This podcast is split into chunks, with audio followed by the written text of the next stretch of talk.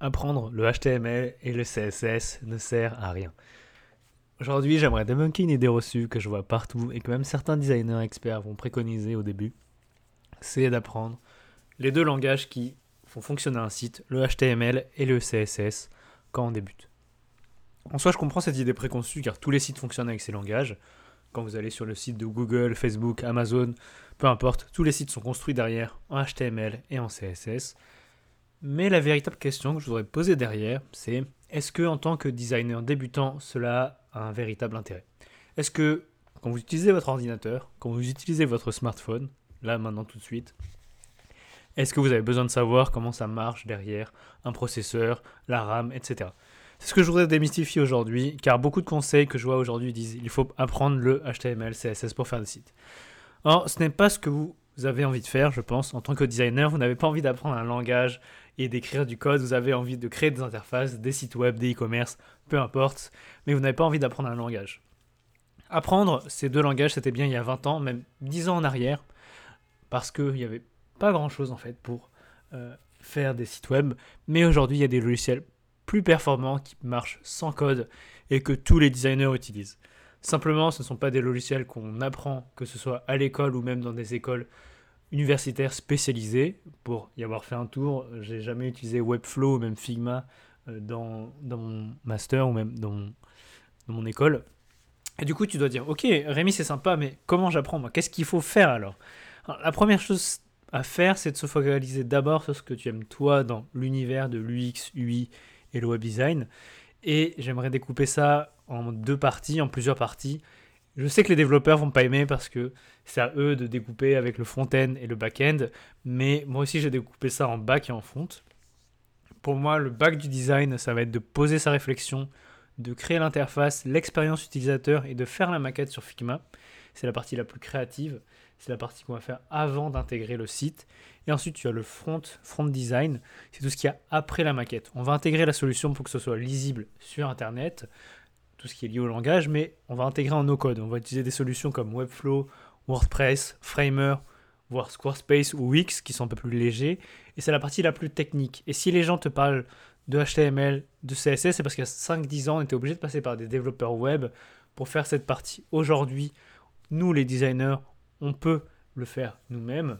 On a cette indépendance et c'est ça qui est un véritable plaisir aujourd'hui, c'est de pouvoir intégrer nous-mêmes. Tu peux te focaliser sur un des deux aspects, c'est-à-dire soit l'aspect créatif, le back, tout ce qui touche à la création de l'interface, ou tu peux te focaliser sur l'aspect technique, toujours en no-code, sur des logiciels simples, comme je disais Webflow. Moi, c'est un peu ce que je fais, je me suis un peu plus focalisé maintenant sur la partie technique euh, sur Webflow, c'est-à-dire que des designers m'envoient leur maquette et moi, je peux l'intégrer ensuite sur des logiciels, donc Webflow ou Shopify, et l'envoyer ensuite au client.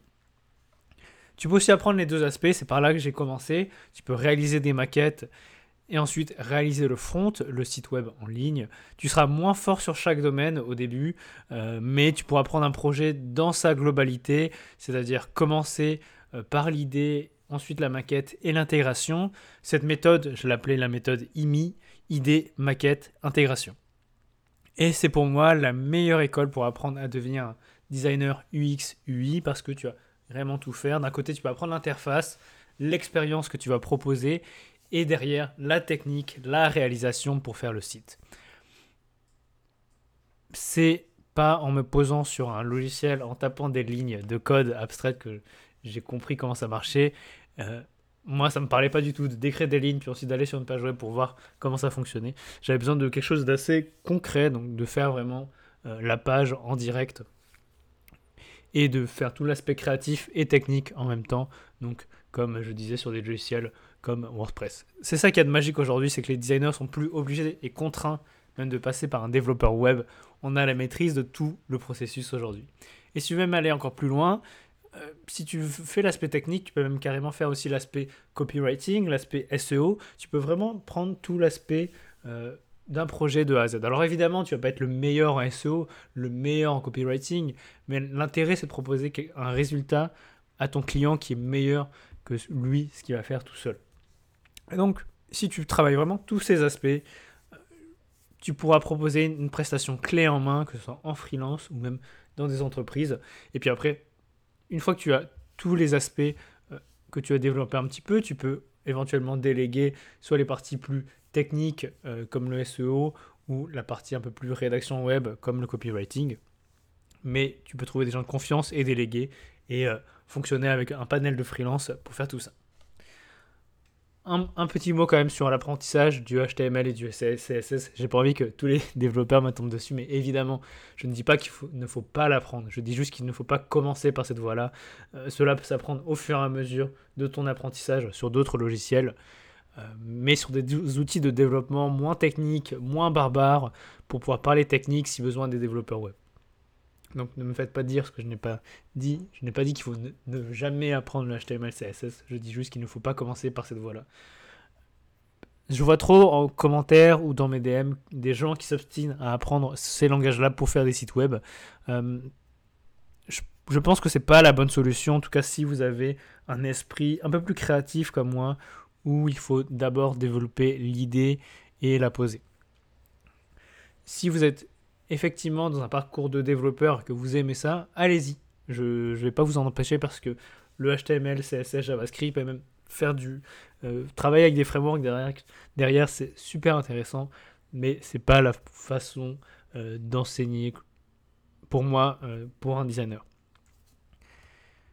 Si toi aussi tu as envie d'apprendre ça, donc le design, mais que tu ne sais pas par où commencer, j'ai une bonne nouvelle, j'ai créé une mini formation spécialement pour les débutants qui s'adressent euh, à des personnes qui ont envie d'apprendre le, design, l'UX UI. Euh, dedans, dans cette mini-formation, je vais traiter des logiciels à utiliser pour les designers spécialement. Euh, même si tu es développeur, tu peux aussi apprendre ces logiciels parce que pour moi, ils sont légers et élégants. c'est des manières de professionnels en fait de, développer un site. Tu vas pouvoir te démarquer de la concurrence qui va proposer quelque chose parfois d'assez basique, on va dire juste un, site WordPress. Et surtout, je vais je vais t'expliquer le process IMI, idée, maquette, intégration. Bref, vraiment un petit guide pour que le design ne soit plus un secret pour toi. Cette formation, elle est gratuite pour mes auditeurs, donc je te laisse cliquer sur le lien en description ou dans l'email que tu as reçu. Merci d'avoir écouté jusqu'au bout, je te dis à très bientôt pour un nouveau podcast.